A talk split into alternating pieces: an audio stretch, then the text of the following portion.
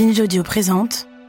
Attention, cet épisode comporte des récits et des descriptions qui peuvent être choquants.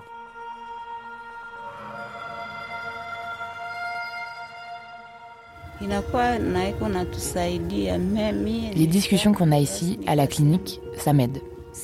Mais la solitude, le fait de me retrouver sans parents, sans enfants, sans mari, c'est très dur. Je me sens inutile. Heureusement, les gens du camp m'ont conseillé de venir ici. Ils se sont inquiétés pour moi. Et j'ai pu avoir accès au moins à des traitements.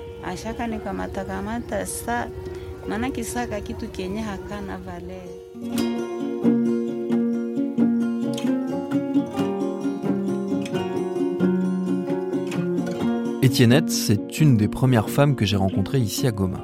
Elle est suivie régulièrement par les équipes de MSF. Elle a croisé leur route dans les cliniques, à l'occasion notamment des séances d'échange collectif. Des séances en petits groupes où les femmes peuvent parler librement. Ce matin, au camp de Chabindou, il y en a une. Zélote, l'animateur, a accepté que je me glisse dans un coin. Et Gerlas, le superviseur santé mentale, assure la traduction. Merci. Ok. Bon.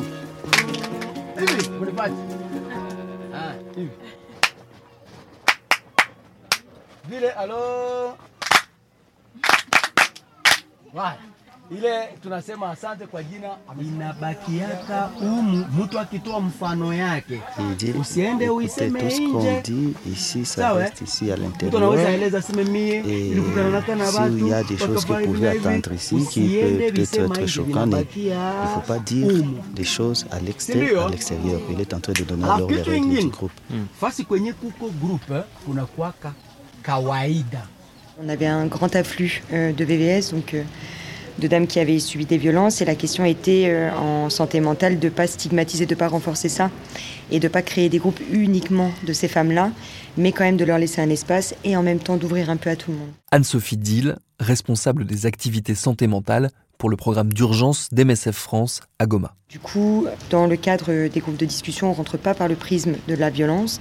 Mais ce qui est très intéressant, c'est plus ce qui peut en découler à l'issue de ces groupes-là, de- des thèmes abordés, où euh, beaucoup de femmes se retrouvent dans ces mêmes groupes et peuvent déjà s'identifier à d'autres, identifier des problématiques communes, identifier des besoins communs et euh, à la fois euh, pouvoir euh, euh, discuter de, certaines, de certains événements, de certaines choses qu'elles vivent. Et euh, ça, c'est une sacrée plus-value parce que du coup, ça réduit notoirement l'impact du trauma, en tout cas de la situation. ça ouais Et il essaie un peu de leur donner l'objectif. Il dit, écoutez, comme nous sommes tous assis par terre ici, il n'y a pas de supérieur. Nous tous, nous sommes Mhm. égaux. On va en parler de nos petits problèmes pour orienter euh, les, les solutions Um, par rapport aux problèmes que nous tous on a vécu.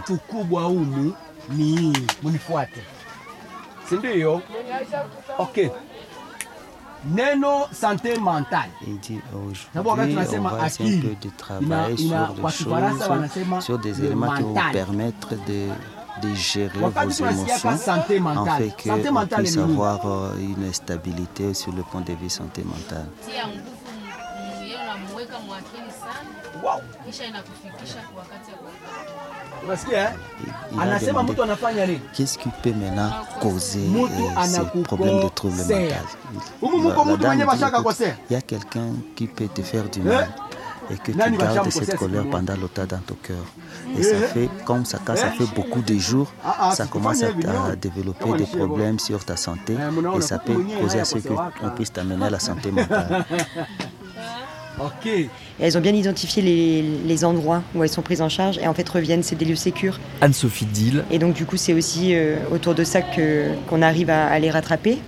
Et euh, notamment, euh, notamment là, euh, on fait des groupes un peu one shot, c'est-à-dire que c'est qu'une prise en charge. Et en fait, on se rend compte qu'il y a beaucoup de femmes qui reviennent, malgré le fait que ce soit qu'une seule fois. Et au début, moi, je questionnais un petit peu le sens que ça pouvait avoir. Et en fait, vu que chaque groupe est différent, avec des groupes, avec des personnes différentes, avec des, des échanges différents, des thèmes différents, euh, finalement, elles se saisissent de ces espaces et reviennent assez facilement.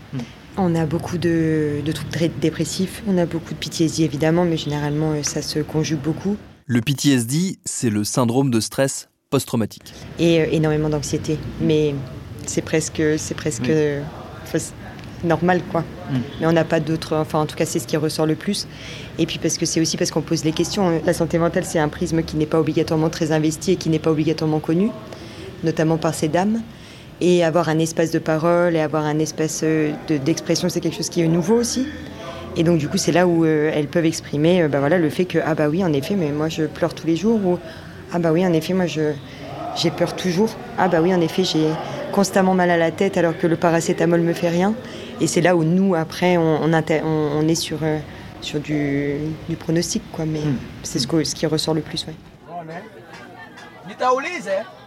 On utilise des boîtes à images qui nous permettent en fait euh, d'avoir un médium. Et euh, comme tu disais, c'est très compliqué, notamment en santé mentale, d'aborder frontalement toutes ces questions-là.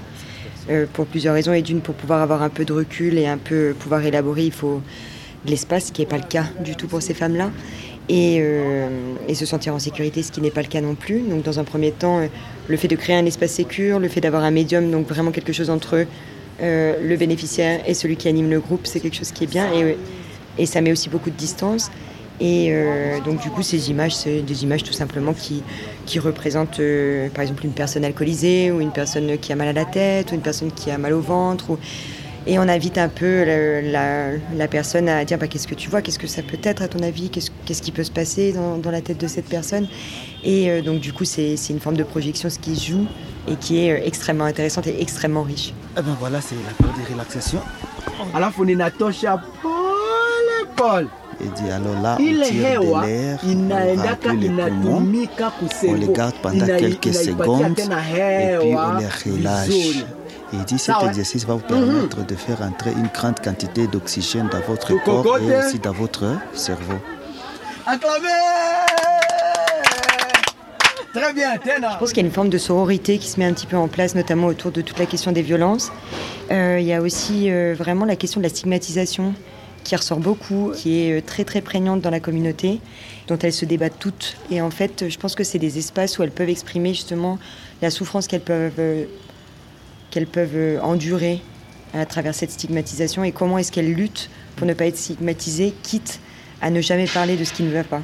Et donc du coup là c'est vraiment l'espace, vraiment où, où l'expression de cette souffrance-là, de ce constat-là peut advenir. La souffrance, forcément, ne reflue pas totalement avec quelques séances de discussion collective. Surtout quand on a traversé des moments aussi sombres que ceux qu'a vécu Étiennette.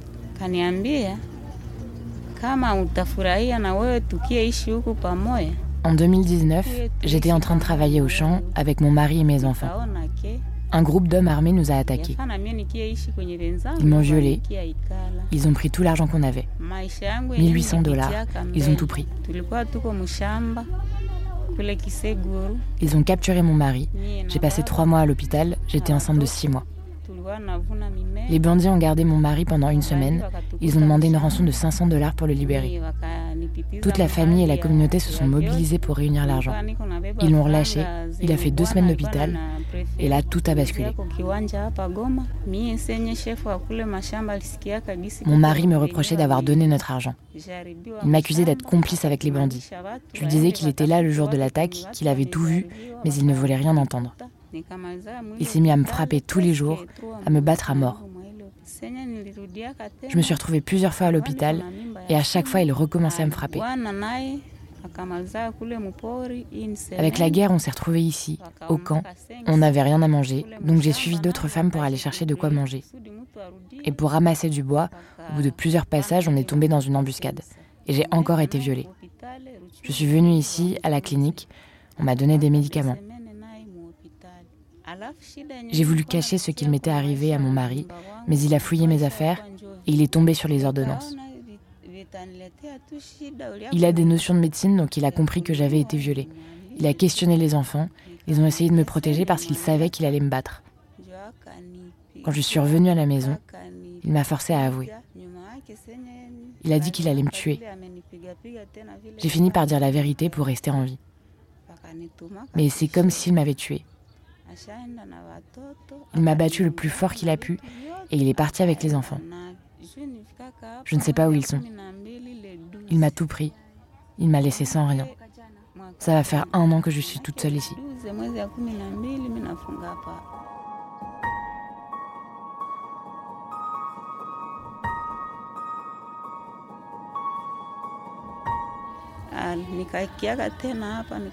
Ça m'est arrivé de ne plus avoir envie de vivre. Nous sommes humains, Dieu nous a fait ainsi. Mais parfois mes pensées m'emmènent très loin, je réfléchis trop. Il n'y a pas longtemps, j'ai eu une période où ça n'allait pas du tout. Je n'arrivais plus à dormir, je n'arrivais à rien faire.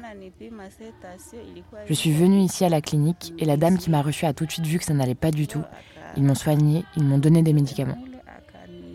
Ça m'aide, mais le problème c'est que ça revient toujours. Je repense à mon mari, à mes enfants, au fait qu'il m'a abandonnée. Je me demande quelle est ma place dans ce monde. Est-ce qu'il va falloir que je retourne chez mes parents pour qu'ils s'occupent de moi? Comment est-ce qu'ils vont réagir? Toutes ces questions m'obsèdent. Ça m'empêche d'être en paix. Pour les équipes, l'approche des femmes victimes de violences sexuelles est encore en construction. Notamment parce que contrairement à ce que peut laisser croire la répétition des récits d'agressions commises à l'extérieur du camp, la variété des situations est d'une grande complexité. Peu à peu, à mesure que les mois passent, on commence à voir se dessiner parmi les femmes admises dans les consultations les différentes facettes de ces violences. Toutes ces femmes qui viennent euh, chercher le kit PEP, ce que moi je peux dire aujourd'hui de toute façon, c'est que dans tous les cas, c'est des femmes qui ont eu un rapport non protégé, consenti ou pas, donc avec de la violence, ça c'est sûr. Le kit PEP dont nous parle Audrey Landman, la coordinatrice médicale des activités d'urgence d'MSF à Goma, ce sont les médicaments qu'on donne lorsqu'il y a un risque d'exposition au VIH. Mais est-ce qu'il y a des sous-groupes aussi encore à côté de ça? Et ça, aujourd'hui, je pense que voilà, il faut qu'on fasse ce travail de pouvoir comprendre, donc à travers les groupes de discussion ciblés, peut-être aussi, enfin pas peut-être, non, aussi avec euh, une meilleure information qui est donnée aux personnes qui viennent dans notre service de santé de la femme. C'est-à-dire, quand elles arrivent, on leur explique l'ensemble du panel des services qu'elles peuvent avoir. Et surtout, on casse l'idée qu'elles n'ont pas à être là, en fait. Donc, effectivement, je voudrais qu'on fasse ce travail d'investigation pour essayer de mieux la comprendre. Alors, on va peut-être se rendre compte qu'effectivement, l'ensemble des consultations sont des victimes de violences sexuelles. Ce qui est très triste. Mm. Mais c'est peut-être ça qui va ressortir de cette espèce d'affinage de, compréhension. Mm. Mais effectivement, on va peut-être se rendre compte aussi que vu euh, les conditions de vie dans les camps, euh, et ben il y a d'autres types de, patientes qui nous arrivent. Mm. Aujourd'hui, la question du sexe de survie, effectivement, elle, est, elle se pose beaucoup. Et c'est pas forcément une discussion qui est facile à avoir parce que c'est pas forcément quelque chose que un on va pouvoir poser comme enfin une mm. question qu'on va pouvoir poser facilement tiens, est-ce que euh, tu fais du sexe pour pouvoir donner à manger à tes enfants? Et puis euh, deux, euh, c'est aussi les femmes, elles sont extrêmement pudiques aussi sur le fait de pouvoir dire ça. Mais moi, si j'étais une maman seule dans le camp avec six enfants et que je devais faire du sexe de survie pour faire manger mes enfants et que les mecs avec qui ben, je fais du sexe refusent de mettre des capotes, ce qui je pense arrive quand même pas mal, ou alors que j'ai pas accès à des capotes, ben, euh, moi j'irai chercher un kit PEP. Hein. Hmm. Voilà. Donc pour moi, ça ne change rien à l'accueil qu'on va offrir à, toutes ces personnes-là, ni aux soins qu'on va leur donner. Ce qui change pour moi, c'est les comprendre mieux et également les comprendre mieux pour les accompagner mieux. En fait, la violence sexuelle que dans la forêt, je vais, je me fais agresser, ça c'est... Comment on va dire ça? Ouais, c'est juste euh, une, une simple petite partie de l'iceberg en fait. Hmm. Armel Bagbozadi, manager des activités liées aux victimes de violences sexuelles pour MSF à Goma. En dessous, il y a plein d'autres choses. Une femme qui, par désespoir, elle a faim. Là, elle ne sait pas quoi manger avec ses enfants pour, pour un verre de riz. Elle y va quoi. Et elle, quand tu vas lui dire c'est de la elle, elle ne voit pas ça comme de la prostitution. Hmm. Elle, ça ne rentre pas pour elle dans la définition prostitution, prostitution, parce qu'elle ne se dit pas je suis allée dans la rue ou bien je suis dans une maison de tolérance, tout ça. Hmm. Mais je l'ai fait parce que là, là, j'avais faim, il fallait que je gère. Donc, on a ce genre de cas-là aussi. Euh, ça, c'est beaucoup euh, la tranche euh, des 13-17 ans. Pour aller un peu plus, ouais, 13-17 ans, on, on retrouve beaucoup ce genre de choses juste pour un savon, pour des protections hygiéniques pour un soda, parce que j'ai faim, euh, j'accepte de coucher avec quelqu'un pour pouvoir euh, voilà, gérer le petit besoin là dans l'immédiat. Hmm. Voilà. Maintenant, euh, prostitution, prostitution dans des maisons de tolérance pure Dieu, c'est des femmes, des mères de, famille, des chefs de ménage qui le font pour pouvoir gérer une plus grande maisonnée. Maintenant, il y a déjà quelques cas de, gamines, que deux, trois cas qu'on a réussi à sortir de, des maisons de tolérance. Et là, c'est. Moi, je me dis, ce chantier, ce problème de violence sexuelle ici, là, il est tellement énorme. Dans tous les cas, ça reste des violences. Parce que c'est parti du fait que la guerre a fait je fuis chez moi, je me retrouve sans rien, j'ai pas de base, j'ai rien à manger. Il y a la réponse humanitaire est faible. Donc euh, il faut faire quelque chose. En tous les cas, elles vivent une perpétuelle violence. Jambo. À Chabindou, je rencontre Mina. Elle est toute jeune. C'est encore à peine une adolescente. Elle a une petite fille dans les bras et elle n'ose pas me regarder dans les yeux. Céline Moudoua, la journaliste congolaise qui m'accompagne pour traduire les entretiens, est obligée de la rassurer. Mina nous dit qu'elle a honte de son histoire, mais elle veut bien nous la raconter.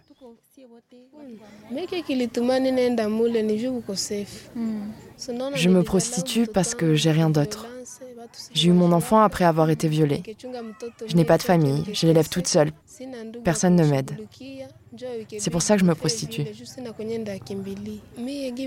Je me suis fait attaquer en allant au champ. Je suis tombée sur un groupe de chasseurs, ils avaient des chiens et des bâtons. Ils m'ont dit de choisir, que soit ils allaient me tuer, soit ils me violaient. J'ai eu peur, je me suis mise à crier et ils m'ont mis leur couteau sous la gorge. Alors je les ai laissés me violer. J'étais encore vierge. Je n'avais jamais connu d'homme. Je suis repartie chez moi, j'avais peur. Je ne l'ai dit à personne. J'étais déjà enceinte, sans le savoir. Quand mon enfant est né, je n'avais rien à lui offrir. Ma famille, mes frères, tout le monde m'a rejeté. J'ai pensé à me suicider.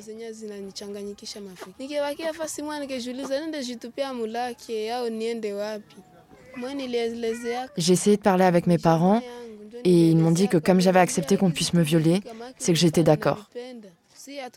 ils m'ont chassée. Ils m'ont dit que comme j'étais une fille des rues, je n'avais qu'à y retourner. J'ai fini par trouver un peu de travail, des petites choses à faire, mais j'ai décidé de confier mon enfant à une voisine et d'aller me prostituer. Pour 500 francs, pour 1000 francs congolais, je couche avec des hommes. Je me suis dit qu'ici, au camp, je trouverais peut-être d'autres moyens pour faire grandir mon enfant. Mais la vie est difficile. Je n'ai pas toujours de solution, alors je continue à me prostituer.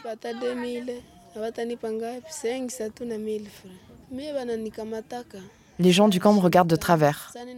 Pour eux, je suis qu'une pute. Pourtant, je fais pas ça par plaisir. Cette vie-là, elle me plaît pas. Si je fais ça, c'est parce que j'ai pas le choix. J'ai nulle part où aller. Je n'ai personne qui m'aide.